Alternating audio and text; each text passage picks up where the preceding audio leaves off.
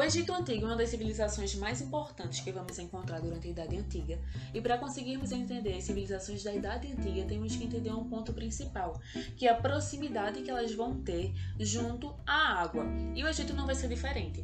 Ele estava localizado aí no nordeste africano, que era uma região bem desértica, o que incomodava muito. Entretanto, a gente vai ter aí a, a proximidade com o Rio Nilo, tanto que ele vai receber o apelido de Pérola do Rio Nilo, justamente pelo que ele vai fazer com esse rio, ele vai saber aproveitar muito bem essa questão, principalmente na questão da agricultura, que é um dos principais marcos que sabemos hoje que essa civilização deixou. O rio Nilo ele tinha é, enchentes sazonais durante alguns períodos do ano e o que propiciava, quando acabavam as enchentes, uma fertilidade no solo deixado pelo limo, que era quando as enchentes acabavam. Isso ajudava muito durante o processo de agricultura de seis meses.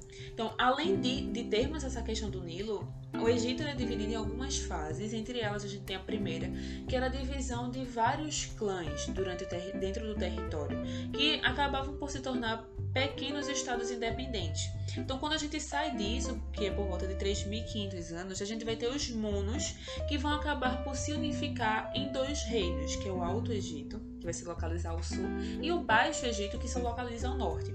Então, quando chegamos por volta de 3.200 anos aí, quando se passa 300 anos, a gente vai ter a formação, a unificação, justamente por meio de Manés, que ele vai ser um rei do Alto Egito que vai falar não, vamos, vamos nos unificar e ele vai acabar sendo o primeiro faraó, aí formando o primeiro o primeiro momento ali, período faraônico que vamos conhecer bastante agora. Então, a partir desse período faraônico que vai ser constru construído, constituído por volta de 3.200 anos, vamos ter algumas questões muito importantes, que entre elas vai ter a sociedade, claro. A sociedade, durante esse período, ela vai se tornar uma sociedade muito mais rígida, principalmente porque nela não havia uma mobilidade social muito fácil.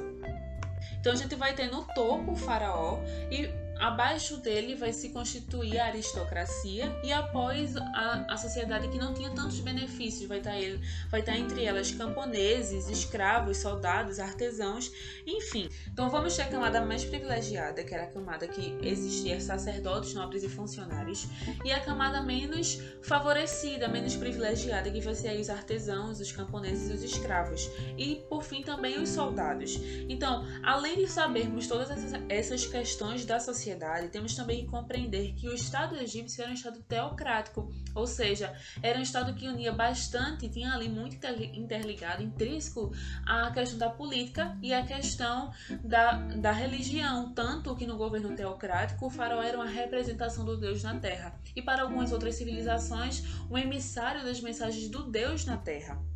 E como toda sociedade que vamos ver durante a Idade Antiga, até mesmo na moderna, vamos ver que a parte aristocrática, a parte ele mais elitista, era formada por um pequeno grupo de pessoas. E acabava que a maioria da, da, sociedade era, da sociedade era composta por pessoas que não eram privilegiadas. Porém, eram aquelas pessoas que sustentavam o Estado, que o Estado ficava mais em cima devido aos impostos, que era como o Estado se mantinha durante esse período. Outra coisa muito importante de ressaltar durante o Estado desculpa, durante o Estado egípcio é a questão de que as mulheres elas também exerciam um papel fundamental na sociedade, não apenas um papel secundário, mas elas também podiam exercer cargos políticos, econômicos, socialmente iguais e, e de gênero, claro, aos homens em sua categoria social. Então, saindo dessa questão da sociedade, da formação da sociedade egípcia, agora nós vamos entrar entender um pouco sobre as suas contribuições realizadas pelos egípcios durante o tempo. Uma das principais características que temos em mente é a questão da mumificação, da vida após a morte, que eles acreditavam bastante. Então, para os egípcios, a vida ela era eterna. Então, a morte era só uma passagem do que as pessoas tinham em terra. Quando eles morriam, eles passavam pelo tribunal de Osíris, onde a alma vinha em busca do corpo. E era por meio do processo de mumificação, de purificação, que, pessoas, que os médicos, as pessoas especialistas nesse processo acabavam por tirar alguns órgãos, colocar perfumes, colocar enfeites e também colocar artefatos que as pessoas utilizavam em sua vida, como joias também como comida ou como coisas que utilizavam bastante, como panos, enfim. No caso do faraó, da, das partes mais ricas da família, nós vamos encontrar uma pirâmide para apenas ele, que era localizado numa câmara secreta. De início, eram feitas réplicas de suas casas para que quando eles retornassem a seu corpo, eles pudessem viver onde já viviam antigamente. Entretanto, com o passar do tempo, foi se mudando esse conceito e acabou por construir pirâmides para enterrar, colocar os corpos dos faraós mumificados.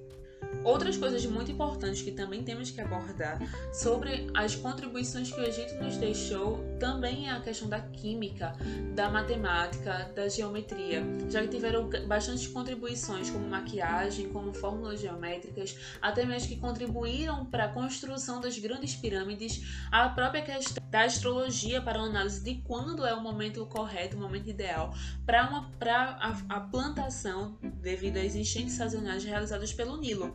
Porém, uma das principais, um dos principais feitos que é necessário pontuar é a arquitetura egípcia. Bom, a arquitetura egípcia ela possui algumas características importantes e que são bem vistas até os dias atuais, que são suas pinturas e esculturas, e até mesmo suas construções grandiosas.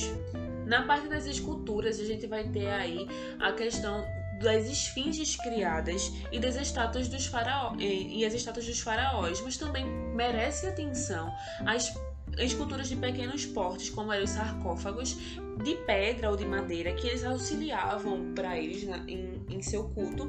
A própria questão de que representavam o rosto das pessoas mortas, para que quando passarem, passarem pelo passarem pelo tribunal de Osíris, eles acabassem por encontrar mais facilmente o corpo já na parte dos grandes monumentos realizados pelos egípcios, a gente vai encontrar aí grandes marcos, como a criação de templos, que eram moradas dos deuses, de alguns deuses deles, mas também as pirâmides, como por exemplo Kelps, Kefren e Miquerinos, que são alguns dos exemplos que, que resistiram ao tempo e que podemos ver até os dias atuais.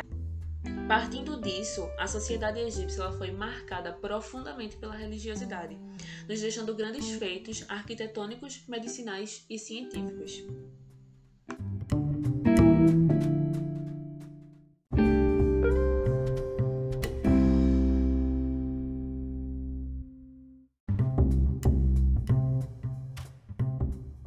As principais invenções dos povos da Babilônia foram de grande importância para o processo evolutivo do ser humano daquela época.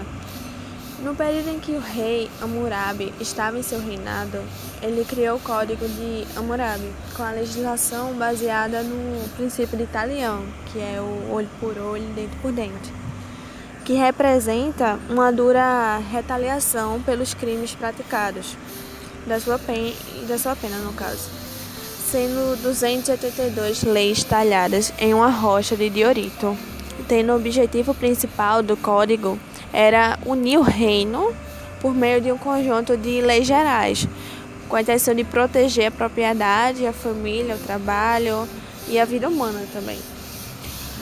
Tendo um dos calendários mais antigos é o da Babilônia.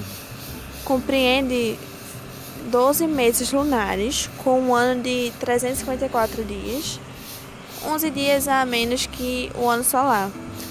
Ao fim de três anos, há uma desafagem de cerca de um mês em relação ao ano solar. Para resolver essa diferença, acrescentou-se um mês, tornando 13 meses ao final. Já no século VI a.C., a mando do rei Nabucodonosor, foram mandados a construções de jardins suspensos na Babilônia, que acabou se tornando uma das principais obras arquitetônicas empreendidas pelo monarca durante seu reinado pela Mesopotâmia. Essa obra, feita pelo rei, é considerada uma das sete maravilhas do mundo antigo. Composta por cerca de terraços construídos na espécie de andares, dada a ilusão de serem suspensa, como diz o próprio nome. Esses andares tinham cerca de 120 metros quadrados, apoiados em colunas que chegavam a medir 100 metros. Em cada andar continham jardins botânicos, esculturas de deuses e inúmeras árvores.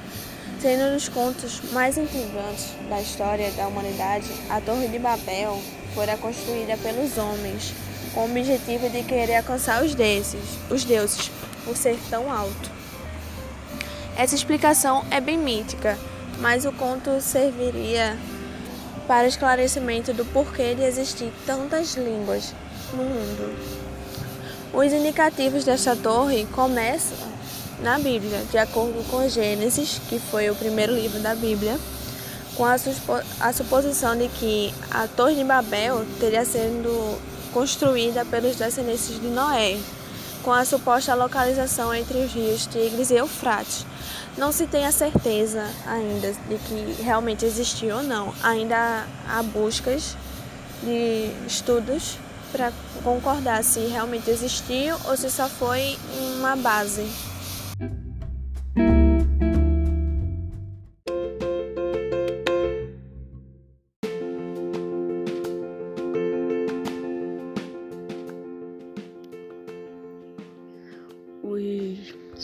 Foram uma das primeiras civilizações de qual se tem notícias. E a sua importância histórica ela não, não é só essa. Eles estão envolvidos em duas grandes invenções, que seriam a da escrita e a da roda.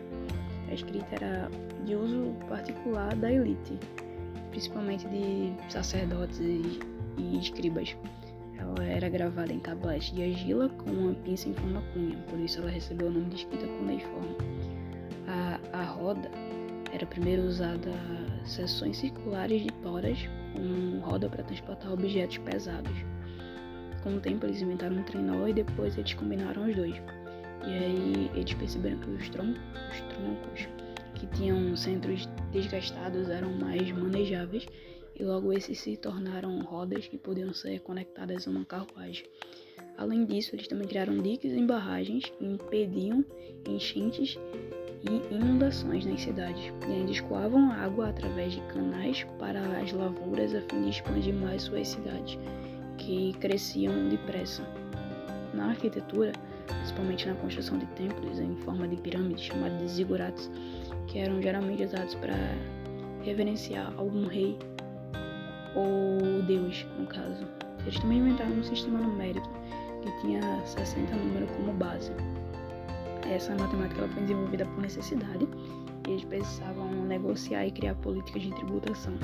Então havia uma necessidade urgente de manter registros, então eles passaram a atribuir símbolos a números grandes. Também eram necessários, pois eles precisavam rastrear o curso do céu noturno para preparar o calendário lunar. E eles começaram a usar, como por exemplo, um, um pequeno cone de barro para indicar o número 1, uma bola para o 10 e um grande cone de barro para 60. Eles também inventaram os, veleiros para expandir o comércio da, da Suméria. É, a madeira e papiro eles eram usados para fazer veleiros leves, que era mais fácil de moverem na água. É, para a batalha, essas plataformas elas também foram levadas para que flechas pudessem ser apontadas para o inimigo com mais precisão. Esta invenção mudou a face do comércio e da guerra, e os sumérios passaram a avançar na sua economia e fornecer proteção para o seu povo. Eles também inventaram um, um modelo de monarquia. Eles chamavam suas terras de terra de pessoas de cabeça negra. E essas pessoas elas eram responsáveis por desenvolver o primeiro sistema dominante de monarquia. Seus primeiros estados precisavam de um governante porque havia muitas pessoas em uma área ampla. Antes da monarquia surgir, os estados sumérios eram governados por sacerdotes. Eles designavam campos para as pessoas depois de examinar a terra e também distribuíam a colheita entre eles. Eles julgaram, eles julgaram disputas, organizaram importantes rituais religiosos, administraram o comércio e lideraram, e lideraram os militares. No entanto, existe uma necessidade de uma autoridade legítima que estava além dos conceitos tribu, tri, tribiais, tribais de chefia. Portanto, os sumérios julgaram que, que a autoridade dos monarcas deveria se basear na seleção divina. Mas mais tarde eles começaram a acreditar que o próprio monarca era um poder divino e que deveria ser adorado. E dessa forma eles legitimaram a autoridade do governante que estava em uma posição dominante, ambos governando a população e servindo as gerações posteriores que se estabeleceram nos estados sumérios. É, na Suméria também houveram os primeiros astrônomos que mapearam as estrelas em diferentes constelações e identificaram também cinco planetas que eram visíveis a olho nu. Eles documentaram também um conjunto rudimentar de constelações e notaram movimentos de Saturno, Júpiter, Marte, Vênus e Mercúrio. Também usavam símbolos astrológicos para prever futuras batalhas e as fortunas das cidades-estados. O mês na Suméria começava com o pôr do sol e o primeiro crescente da lua nova. Isso foi visto durante 18 horas após 36 horas em que o crescente antigo desapareceu. Esse crescente ele era a mais fina de, toda, de todas as suas formas. O dia ele consistia em 12 horas e ele começava e terminava com o pôr do sol. Eles também foram os primeiros a criar um calendário luar, lunar, que eram as fases da lua usadas para contar os 12 meses do ano. Sumérios também tinham duas temporadas, que era primeiro o verão e em seguida o inverno. De acordo com os registros antigos, o povo sumério também usou arma de cobre pela primeira vez e inventaram lanças e espadas, entre outros objetos. As foices, elas, as foices eram usadas em batalhas ao lado de machados e lanças. E sua invenção, a roda, também passou a ser usada em carruagens para a guerra, que foi uma grande contribuição para o mundo militar. Os sumérios eles atenderam às necessidades do seu povo, inventando coisas antes de outras civilizações viessem a existir. E muitas dessas invenções ainda estão em uso hoje em dia, no caso. E há invenções como as invenções como o calendário, que ainda nos ajuda a manter o controle de nossas vidas, o desenvolvimento de armas, que, tem, que foi e continua sendo crucial, tanto na guerra quanto na manutenção da paz. Todas essas invenções elas resistiram ao teste do tempo e continuam a servir a humanidade há milhares de anos depois.